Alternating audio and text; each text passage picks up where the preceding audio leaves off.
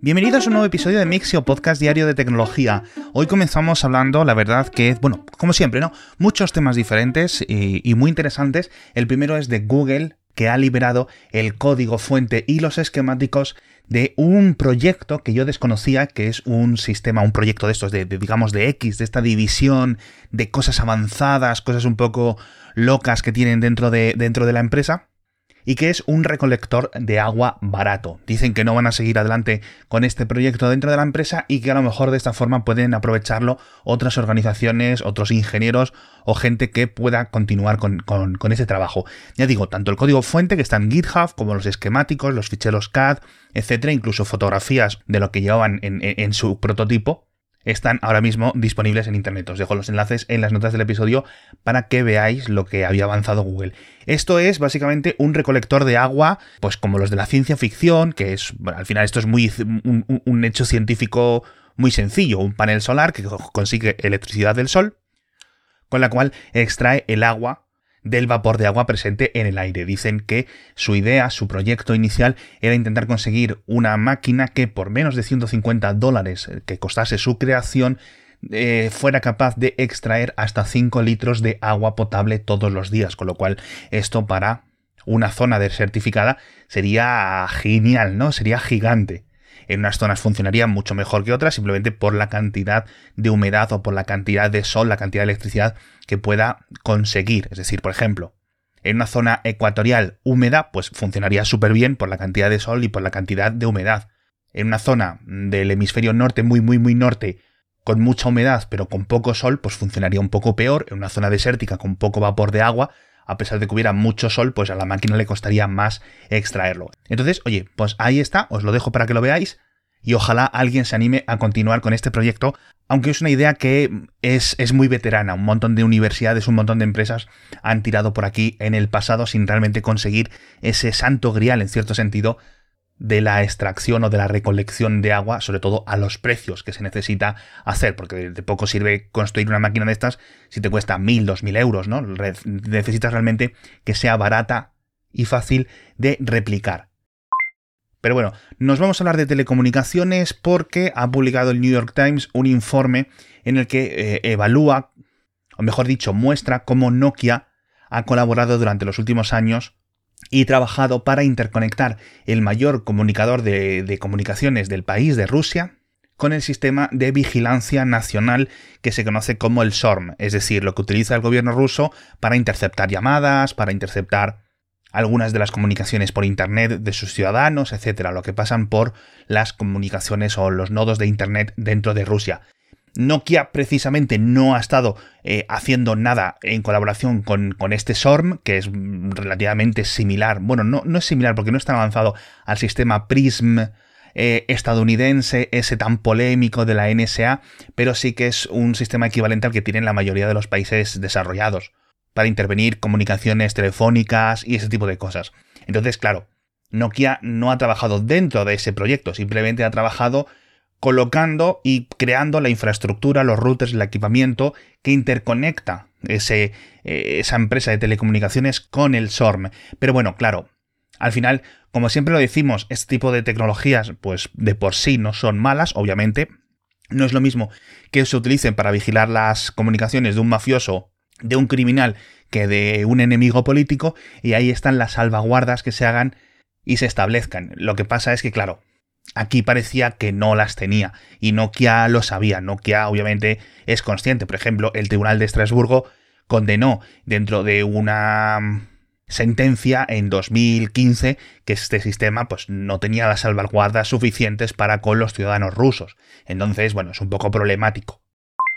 Hablando de Rusia, nos vamos a la siguiente noticia, y es que Samsung parece que está retirando el apellido Z de sus teléfonos plegables por la invasión de Ucrania, al menos en algunos países de Europa del Este. De momento en los estados bálticos, Lituania, Letonia, Estonia, no sé si también en República Checa y países de la zona, porque obviamente pues la Z ahora mismo es un símbolo, eh, por decirlo de alguna forma, eh, polémico, un símbolo que está siendo usado eh, por las tropas rusas, en sus tanques, en los eh, material militar, etcétera, y se está convirtiendo básicamente en un símbolo de la guerra, de la invasión, etcétera. De hecho, pues eh, como habréis visto en los telediarios, hay muchas personas mm, comunes, civiles, por decirlo de alguna forma, en Rusia usando ese logotipo, pintándolo en sus casas, pintándolo en sus coches, etcétera. Es un poco una locura.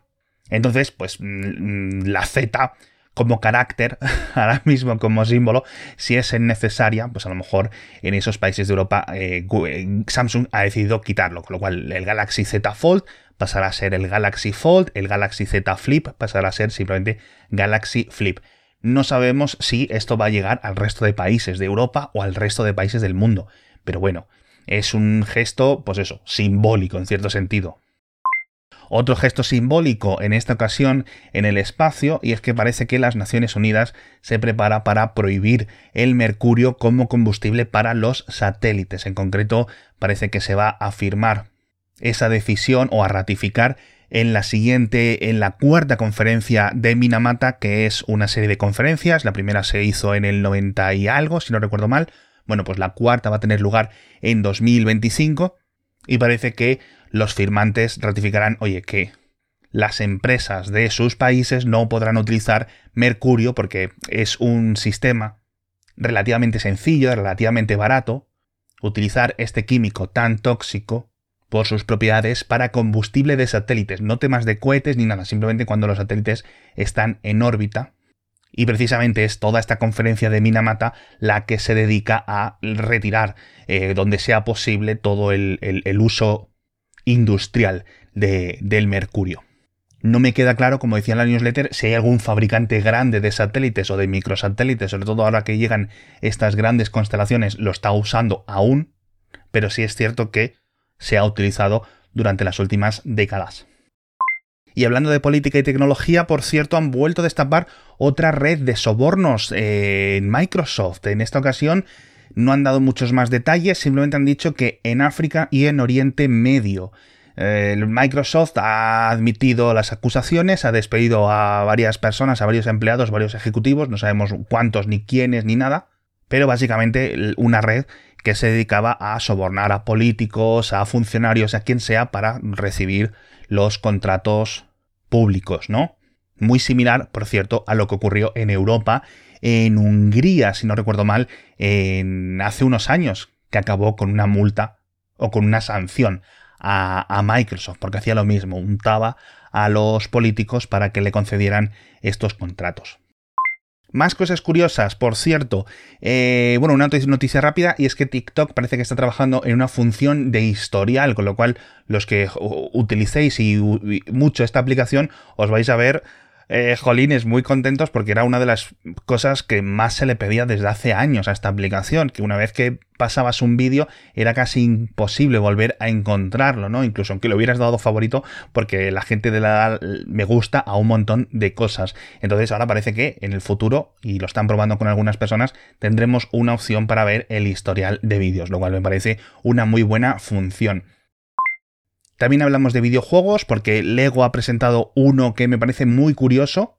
Lo llaman Lego Brick Tales y es básicamente cómo, cómo explicarlo. Os dejo un vídeo en las notas del episodio, pero la forma de explicarlo es básicamente sistema de puzzles, de rompecabezas con las propias piezas de Lego en los que tienes que resolverlas, tienes que montarlas, aunque sea de forma digital, de una forma específica que te ayude a superar ese nivel. Es decir, más que un Minecraft, en el que sustituyes los bloques eh, por piezas de Lego diferentes, etcétera, lo que tienes son como pequeños niveles o pequeños dioramas, unas zonas limitadas que tienes que resolver cómo hacerlo, cómo combinar las piezas para montar la construcción adecuada que te permita pasarte el nivel. Me parece, la verdad, un concepto muy muy chulo y algo además para todas las edades. Así que echadle un vistazo al vídeo porque creo que puede ser lo algo muy interesante. No sé si está solo para consolas y para PC, pero este me parece el, típico juego que podría ser multiplataforma del todo, incluyendo tabletas, etc.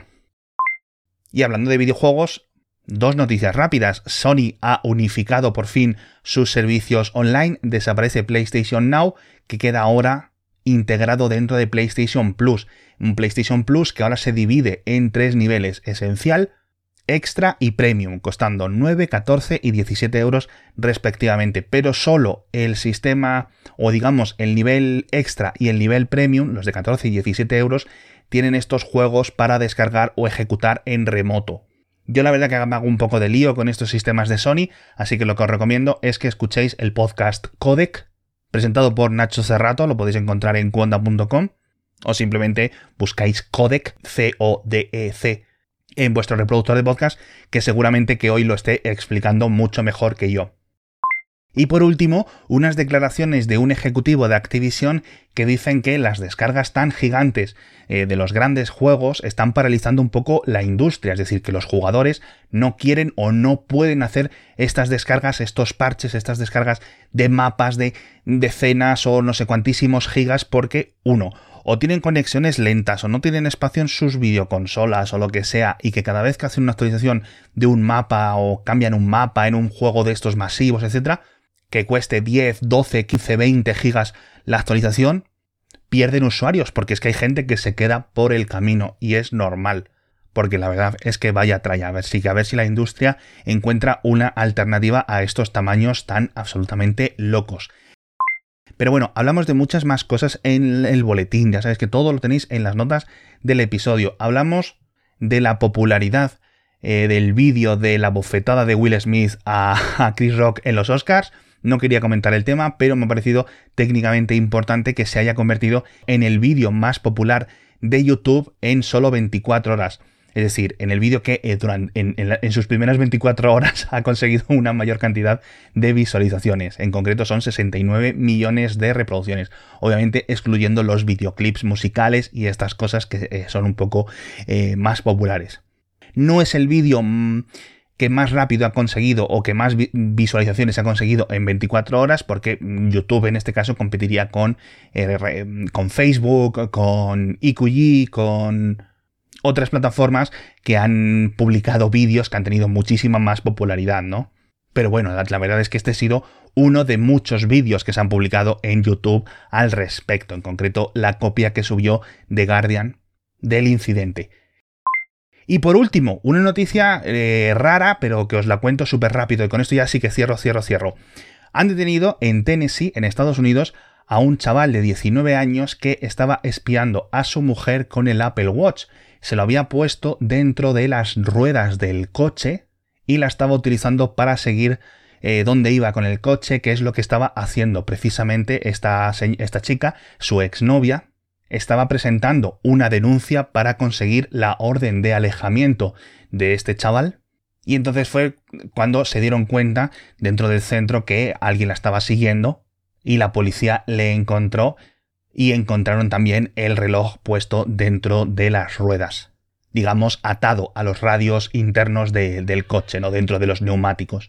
No sé muy bien qué es lo que esperaba, pero al menos la pudo seguir, no sé lo que dura la batería en este aspecto, pero recordemos, bueno, si tienes esta mala suerte de que te toque un novio tan tóxico o una pareja tan controladora, hay que estar muy atentos con estos trackers GPS, porque no todos, como los AirTag, como los Tile, etcétera, alertan eh, a las inmediaciones de que están con ellos.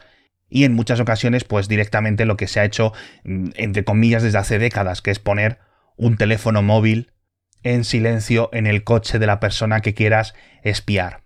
Así que vemos también eh, un poco esa parte oscura de la tecnología. Con esta noticia tan terrible nos despedimos. Muchísimas gracias a todos por estar conmigo un día más y nos vemos mañana con muchas más noticias de tecnología.